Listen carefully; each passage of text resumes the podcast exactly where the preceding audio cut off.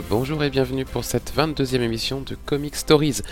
Une émission un petit peu particulière aujourd'hui à plusieurs titres. Tout d'abord parce qu'elle n'était pas prévue et ensuite et surtout parce que je vais avoir la lourde tâche de la mener en solo. Donc émission particulière qui sera consacrée à une série qui vient de se terminer en VF. Il s'agit de Out There par Brian Augustine et Humberto Ramos. Avant d'attaquer le programme de cette émission, quelques petits messages. Tout d'abord pour vous rappeler la migration du podcast qui est maintenant hébergé sur PodCloud. Vous pouvez retrouver d'ailleurs notre site dédié comicstories.podcloud.fr. Et puis si vous voulez vous abonner à l'émission pour ne rater aucun épisode comme celui-ci qui n'était pas prévu par exemple, eh bien c'est sur iTunes que ça se passe avec notre nouveau flux. Donc une petite recherche sur iTunes, hein, Comic Stories, et vous trouverez le nouveau flux. Donc pour ceux qui étaient abonnés à l'ancienne version du podcast sur iTunes, eh bien vous n'avez juste qu'à vous désabonner et à suivre le nouveau flux. Deuxième petit message concernant la vie du site, un message de recrutement cette fois-ci. Euh, vous l'avez peut-être vu sur le site, nous recherchons plusieurs personnes pour nous rejoindre donc pour des articles écrits cette fois-ci, non pas pour le podcast, puisque l'équipe est déjà bien garnie. Donc on recherche particulièrement des personnes qui souhaiteraient parler de séries télé, avec toutes les nouveautés qui nous attendent à la rentrée. Évidemment, on aura bien besoin de renforts si on veut pouvoir parler de toutes les séries. Et puis également des personnes qui seraient intéressées de faire quelques reviews de comics, que ce soit en VO ou en VF, peu importe, hein, et qui souhaitent partager un petit peu leur, passion et, leur goût. Donc n'hésitez pas, pour cela vous pouvez me contacter euh, par mail par exemple, à l'adresse redac, redac, comicstories.fr ou alors via Twitter et Facebook euh, en message privé, il n'y a pas de problème non plus.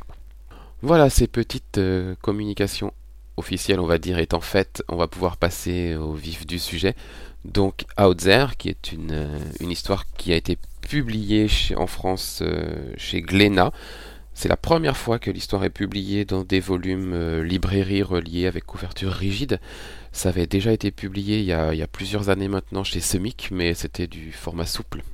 Donc là, Glénat a vraiment fait les choses en, en, grand et a bien fait les choses avec trois beaux volumes qui sont en plus garnis pour le dernier euh, par un épilogue de 8 pages qui a été réalisé exclusivement pour cette version française et qui est donc euh, une première mondiale, on va dire, avec euh, une vraie fin, mais on aura l'occasion d'y revenir un petit peu plus tard. Out There donc a été publié en 2001 sous le label Cliffhanger, donc c'est un sous-label de Wildstorm, Wildstorm qui fait partie de Image Comics. Donc ça a été écrit par Brian Augustine et dessiné par Humberto Ramos. Donc rapidement, Brian Augustine, euh, il est connu pour plusieurs choses, notamment, et c'est peut-être son travail le plus, le plus connu, Gotham by euh, Gaslight, avec euh, Mike Mignola au dessin. mais Brian Augustine a également contribué à un run sur la série Flash chez DC Comics, qui est celui de Mark Wade, puisqu'il était éditeur à l'époque sur The Flash. Et puis également, avec Humberto Ramos, ce n'est pas leur premier travail, puisqu'ils avaient déjà en 1998 travaillé sur une série qui s'appelle Crimson, qui va être rééditée, alors normalement en fin d'année 2014, euh, par Glénat aussi. Donc euh, affaire à suivre. Et puis Humberto Ramos, est-ce qu'il y a vraiment besoin de présenter ce dessinateur vedette de chez Marvel Comics, euh, le dessinateur actuel de Spider-Man, qui a déjà travaillé également sur Wolverine, sur du Avengers également, sur du Runaways, et puis sur les X-Men bien sûr. Euh, mais hum, Humberto Ramos n'est pas connu que pour ses travaux chez Marvel, puisqu'il a également, euh, en dehors d'Outzer, donc illustré, on a dit Crimson, mais aussi euh, le gros succès de chez Glénat l'année dernière, hein, Fairy Quest, dont le tome 2 devrait arriver très très vite maintenant, en VO comme en VF. Donc on espère voir ça rapidement chez Glénat, puisque c'est vrai que le tome 1 était était formidable avec euh, Paul Jenkins, excusez-moi, au scénario. Euh, la suite est très très attendue maintenant. Ça devrait arriver normalement, d'après les dernières nouvelles, pour euh, début 2015. Voilà. Alors, Out de quoi ça parle? Eh c'est, ça peut paraître très classique de premier abord. Out en fait parle d'une petite commune, la commune d'Eldorado.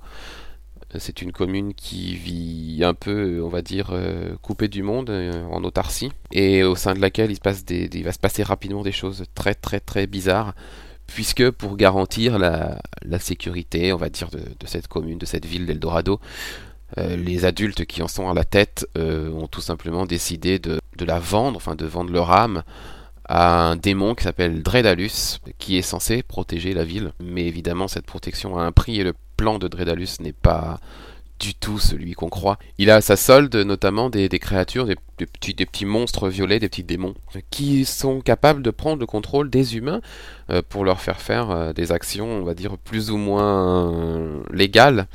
Et puis un jour, alors qu'une de ces créatures justement va prendre le contrôle de, de quelqu'un, un meurtre va avoir lieu. La particularité de ces créatures, c'est que normalement les êtres humains ne sont pas capables de les voir, mais vous vous doutez bien que ça ne va pas rester le cas très longtemps et que ce seront quatre jeunes, quatre enfants, on va dire, qui vont être témoins de tout ça et qui vont se rendre compte que eux, bah, ils peuvent voir ces créatures et que bah, ils sont bien les seuls à pouvoir le faire.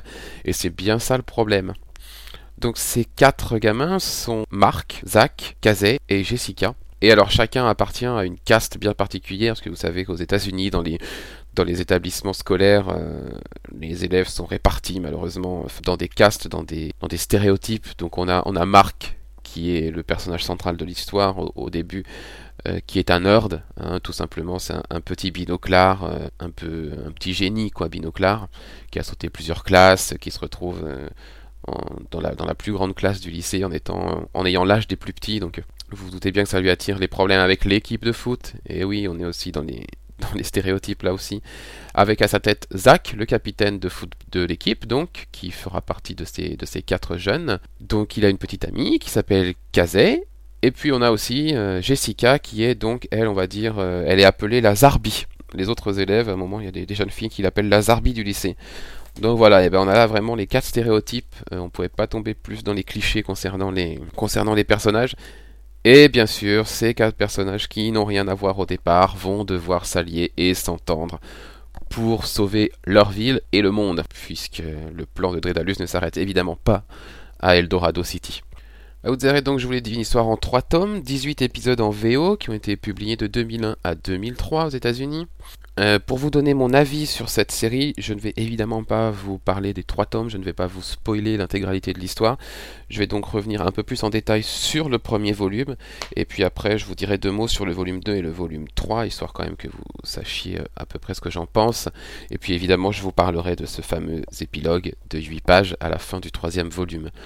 Donc, euh, je vous le disais concernant ce premier tome, on ne peut pas faire une histoire plus classique avec ces quatre jeunes euh, de castes différentes et opposées qui vont devoir s'allier pour faire face à une menace et sauver leur ville et le monde.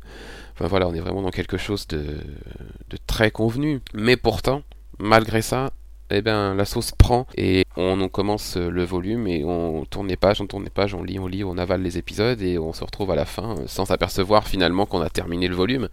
Donc c'est plutôt très bon signe et c'est plutôt signe que malgré le grand classicisme de cette histoire, Brian Augustine avec ses personnages, arrive à nous embarquer euh, et c'était pas une mince affaire. Donc euh, vraiment, on est pris de bout en bout dans cette histoire. Les personnages sont hyper attachants, euh, très très bien caractérisés. leurs interactions sont, bien maîtrisées également. Et puis le plan, le plan hein, de, Dredalus là, qui est en, arrière-plan dans cette histoire, euh, se précise petit à petit.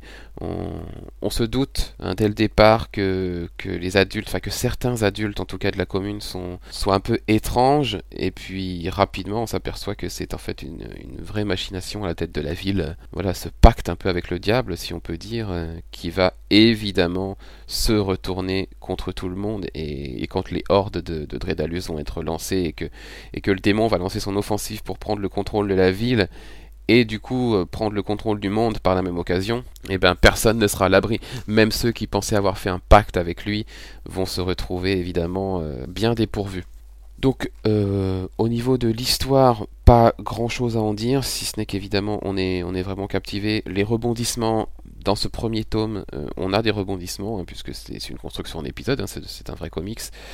à la fin de chaque épisode, on a un petit cliffhanger, etc. Mais ça reste assez prévisible et assez convenu. Euh, on se doute bien euh, de ce qui peut se passer à la fin du tome. On se doute bien de comment les cliffhangers vont être résolus. Certains sont pas forcément très très crédibles. Mais encore une fois, même si j'ai l'air d'être très critique et très négatif vis-à-vis de, ce, de ce premier volume, je l'ai vraiment adoré et je n'aurais jamais été chercher les deux autres si si j'avais pas autant aimé ce, ce premier tome. après, pourquoi est-ce que je l'ai autant aimé? C'est sans doute aussi grâce au dessin d'Umberto Ramos. donc un Umberto Ramos qui avait quand même beaucoup moins d'expérience et de, et bouteilles, on va dire qu'aujourd'hui, en, 2014, sur ce qu'on peut voir de, de, ses travaux sur Spider-Man, mais alors on avait déjà tout des caractéristiques de Ramos dans ce, premier volume, dans ces premiers épisodes de Outzer. Euh, tout ce qui fait sa caractéristique, un style très très fluide, assez assez cartoony. Hein. On le dit souvent de Ramos, il a un style assez assez léger, assez cartoony. Euh, alors une de ses caractéristiques principales, on la retrouve hein, déjà dans ces épisodes-là, c'est ces personnages avec euh, des visages très très doux, des grands yeux et surtout des, pieds immenses. C'est un une des caractéristiques de Ramos, c'est que les chaussures des personnages sont vraiment immenses. C'est des paquebots. Et, euh, voilà, c'est une, des, caractéristiques du dessinateur. Euh, également sa, mise en page, sa construction qui est très fluide et qui permet aussi euh, justement de, lire, de, lire les pages et d'enchaîner les épisodes avec une fluidité remarquable. Et du coup, on arrive à la fin du premier tome très très rapidement, quoi, sans, sans vraiment se rendre compte qu'on a déjà lu tout ça. Donc euh, voilà, la construction, les dessins de, Ramos, son, talent euh, font aussi que évidemment j'ai adoré ce premier tome. Un autre dessinateur aurait été présent sur cette série, on aurait dû se contenter du scénario de Brian Augustine. Pas sûr que la, sauce est aussi bien pris et que le titre ait été aussi intéressant. Donc je ne vais pas vous dire comment se conclut ce premier volume, évidemment. Euh, je vais quand même vous parler maintenant des volumes 2 et 3 pour vous dire que de numéro en numéro, de tome en tome, euh, l'histoire progresse, prend de l'épaisseur, prend de la densité, toute la, mythologie autour de Daozer se développe euh, et c'est à chaque chaque tome est meilleur que le précédent. Donc vraiment, si vous avez été séduit par le volume 1, et je suis sûr que vous serez séduit par le volume 1 parce que c'est vraiment très très bien, vous adorerez le volume 2 et vous aimerez également le volume 3. Euh, dans le volume 2, euh, on va sortir un petit peu d'Eldorado City, euh, de cette, ville qui nous a occupé pendant tout le premier tome. Je ne vous dis pas quelles sont les raisons de ce départ, vous le découvrirez à la lecture. Voilà, sachez juste qu'on va quitter Eldorado dans ce, tome 2 pour se retrouver un peu sur un mélange de road trip, puisque nos personnages vont pour traverser un peu les États-Unis. Et en même temps, on va se retrouver euh, rapidement dans une autre, dans une autre ville où on va s'apercevoir que bah, peut-être que Dredalus n'en était finalement pas à son coup d'essai avec Eldorado et que peut-être qu'il a déjà tenté une incursion sur Terre par le passé. Après, est-ce que c'est Dredalus Est-ce que c'est un autre démon similaire? Euh, Vous aurez bien l'occasion de le découvrir à la lecture du tome 2. Euh, qui nous permet l'apparition de, nouveaux personnages également qui sont assez intéressants. Alors je n'ai plus son nom en tête évidemment, mais je pense notamment à un personnage muet, donc qui ne va pas décocher un seul mot de tout le tome, mais qui est pourtant euh, très charismatique et vraiment mystérieux, qui va accompagner les personnages et les protéger, les défendre. Un personnage qui accompagne un, révérend, je crois, ou, un pasteur, enfin une femme, euh, une religieuse je crois qu'elle est pasteur ou révérend. Je, je suis pas, sûr hein, de sa fonction. J'ai un peu oublié, euh, mais voilà, ce, duo là va accompagner les, héros, euh, nos, quatre jeunes. Donc, est-ce que ils sont clairs jusqu'au bout? Est-ce qu'ils ne cachent pas eux aussi quelque chose? Bah, Ce sera également à vous de le découvrir dans ce volume 2. Et puis dans le tome 3, qui est paru euh, très récemment, hein, puisqu'il y a deux semaines seulement chez, chez Glena Comics, eh bien, dans le tome 3, euh, cette fois-ci, euh, les, choses vont se passer dans deux dimensions différentes. Donc là aussi, vous, verrez pourquoi. Hein, je ne vais pas vous spoiler. Euh, sachez juste que voilà, on est dans une histoire de, de dimension cette fois-ci qui est là aussi très intéressante. Les personnages ont, grandi de suite à leurs expériences dans les deux premiers, dans les deux premiers tomes, les 12 premiers épisodes de la série. Voilà, les personnages ont grandi, ont évolué, leurs relations se sont développées et, et là, on a vraiment euh, voilà, quelque chose au niveau des, des interactions et des, relations entre eux qui, qui est vraiment intéressant. Euh, le regret qu'on peut avoir évidemment de, sur ce volume 3, c'est la conclusion, la conclusion de, de l'histoire à la fin du numéro 18 qui est complètement, euh, je dirais presque raté, quoi, qui n'a, qui n'a pas grand chose de. Bah, on sent qu'ils ont dû boucler leur, histoire à la va-vite et ils ont tenté de terminer sur une ouverture parce qu'ils comptaient revenir un jour ou l'autre, je pense, avec euh. Mais du coup, on, se termine avec une histoire qui, qui qui s'achève très rapidement, un peu en eau de boudin sans, vraiment qu'on comprenne, un cliffhanger à la fin qui, qui sera jamais traité finalement, et du coup voilà, on se s'était quitté avec une fin euh, vraiment pas terrible, quoi, vraiment pas terrible au regard des, des, 18 épisodes de la série, enfin des 17, puisque du coup le 18e est à mon sens euh, raté. Et du coup, il, a, il fallait que, que, que cette histoire se conclue d'une manière euh, meilleure, et c'était l'intention de Brian Augustine et d'Umberto Ramos qui, qui ne voulaient pas enfin qui n'était pas satisfait euh, non plus de cette fin et du coup lors de la publication en France chez Glena Comics dans, cette belle édition en relié eh bien tout simplement ils ont, ils ont décidé après, après avoir été contactés je pense par l'éditeur hein, tout simplement de se remettre au travail et de nous proposer 8 pages inédites d'un épilogue qui se passe plusieurs mois. Est-ce que c'est précisé? Je vais, je vais regarder. 3 mois plus tard, voilà. Donc 3 mois plus tard, 3 mois après les événements du volume 3, euh, bah, que sont devenus les personnages euh, D'abord, est-ce qu'ils sont encore tous là? Qu'est-ce qu'ils sont devenus? Euh, Quelles sont leurs quelles sont maintenant leurs relations? Donc voilà, on a 8 pages qui sont très intéressantes, qui concluent vraiment la série, et elles étaient nécessaires à mon sens pour, bah, pour bien terminer ce travail, quoi, qui était, qui était vraiment très bon, et voilà, c'était vraiment dommage cette fin, l'épisode 18. Donc excellente initiative de Glena Comics, euh, et gros coup finalement de leur part, puisqu'ils ont réussi à avoir en exclusivité pour cette édition française un épilogue qui n'est toujours pas, je vous le rappelle, paru en VO. Donc je ne sais même pas si ça sera le cas, si on euh, aura une réédition en VO. Donc, euh, donc voilà, on a vraiment quelque chose d'inédit propre à cette édition française. Donc chapeau Glénat pour ça, vraiment. Donc voilà, Out There, j'adore, j'ai vraiment beaucoup aimé, j'ai pris beaucoup de plaisir à découvrir cette histoire, euh, donc à, travers les trois volumes de chez Glina Comics. Je vous recommande évidemment de les lire. Alors, euh, pour les lire, justement, comment on fait? Euh, Les trois volumes sont disponibles en librairie. Hein, volume 1, 2 et 3 en librairie, pas de problème. Euh, bien que, apparemment, d'après euh, Thomas Rivière, donc, qui est l'éditeur euh, qui s'est chargé de ces, de ces titres chez, chez Glena Comics, qui communique sur son, sur son site internet, nous annonce une rupture programmée pour le tome 1. Donc, eh bien, on va le croire, on va le croire sur parole, hein, puisque on n'a pas de moyen de vérifier cette information.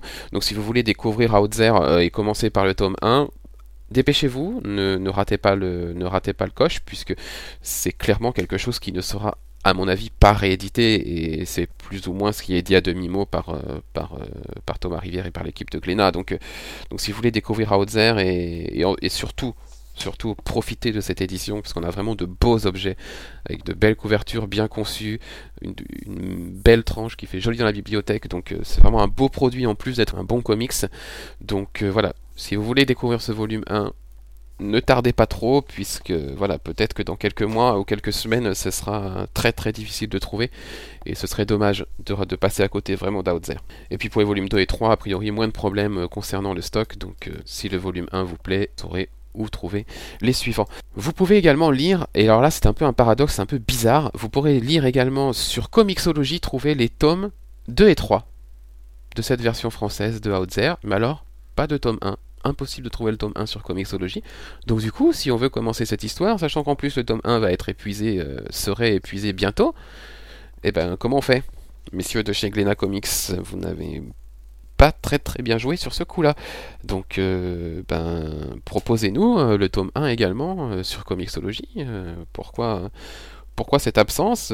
C'est vraiment incompréhensible. J'étais vraiment surpris. Bon, j'étais assez surpris d'abord de découvrir sur Comixology que Outzer était disponible en VF.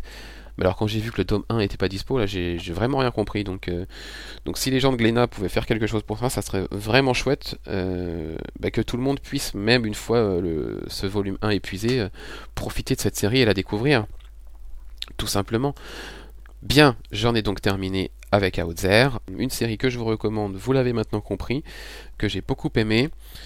On va maintenant euh, ben, bientôt se quitter. Euh, je vais quand même vous rappeler le programme de cet été, puisque nous avons un, gros programme cet été qui nous attend, puisque en dehors de cette émission qui n'était pas prévue, peut-être y en aura-t-il d'autres dans l'été, euh, nous allons nous lancer maintenant pour un cycle de 10 émissions sur tout l'été. Donc vous aurez 8 émissions consacrées à Batman, d'une vingtaine de minutes environ chacune, qui reviendront tour à tour sur les plus grandes histoires liées au Chevalier Noir euh, dans, ses 75 ans d'existence. Donc vous trouverez euh, Batman Year One, vous trouverez Long Halloween, euh, Silence, Hush en VO. Et, plein d'autres histoires qui vont jusqu'au run actuel de Scott Snyder, puisqu'on terminera par euh, la saga des hiboux. Voilà, cette exploration s'arrêtera ici. Donc 8 semaines, 8 semaines d'esté qui vont être bien chargées avec ces 8 émissions, mais ce n'est pas tout, puisque fin juillet, nous vous proposerons une émission spéciale sur la Comic Con, de San Diego donc. Donc émission spéciale qui reviendra sur toutes les annonces, euh, tout ce qui s'est passé, ce qui a été dévoilé euh, par les éditeurs et par les studios durant ce festival, donc le San Diego Comic Con. On va pas s'arrêter là. Le 13 août, Guardian of the Galaxy va sortir au cinéma. évidemment, comme pour chaque film qui sort, vous aurez droit à une émission spéciale donc consacrée à Guardians of the Galaxy, dans laquelle nous reviendrons sur le film, ce que, l'équipe aura pensé du film, et puis euh, à la fin de laquelle nous vous conseillerons quelques lectures consacrées aux Guardians. Et Dieu sait qu'il va y en avoir, notamment du côté de chez Panini, au mois d'août bien sûr. Eh bien, cette émission est maintenant terminée. Il est temps pour moi de vous quitter, non sans vous rappeler comment nous contacter. Je vous l'ai dit tout à l'heure par euh, mail redac@comicstories.fr. Donc, si vous souhaitez rejoindre l'équipe, je vous le rappelle, nous cherchons des personnes pour écrire des articles, notamment concernant les séries et des reviews de comics. Donc par mail, mais également par Twitter. Vous pouvez nous retrouver également sur Facebook, Comic Stories, et puis bien sûr sur iTunes pour nos podcasts, donc Comic Stories, nouveau flux. Et puis si vous voulez retrouver tous les podcasts, eh bien c'est très simple, les 22 émissions sont disponibles sur notre mini-site dédié sur PodCloud, comicstories.podcloud.fr. Dernière petite chose, si vous appréciez l'émission et que vous voulez bien nous donner un petit coup de main à faire connaître, le meilleur moyen pour ça, c'est bah, évidemment de relayer nos messages, mais surtout de nous laisser une petite évaluation sur iTunes, euh, une évaluation avec des étoiles, Oh, je vous en demande pas beaucoup, hein, juste 5, ça ira. Et puis un, petit commentaire, voilà, puisque plus le podcast sera évalué et commenté, plus il sera évidemment mis en avant et, visible sur iTunes, tout simplement. Voilà. Eh bien, il ne me reste plus qu'à vous quitter, à vous donner rendez-vous euh, très vite, dans quelques jours, pas une semaine, juste quelques jours à attendre pour cette première émission consacrée à Batman Year One, qui cette fois sera évidemment euh, animée de manière collective. Bonne journée, bonne lecture, lisez Outzer et à bientôt. Au revoir.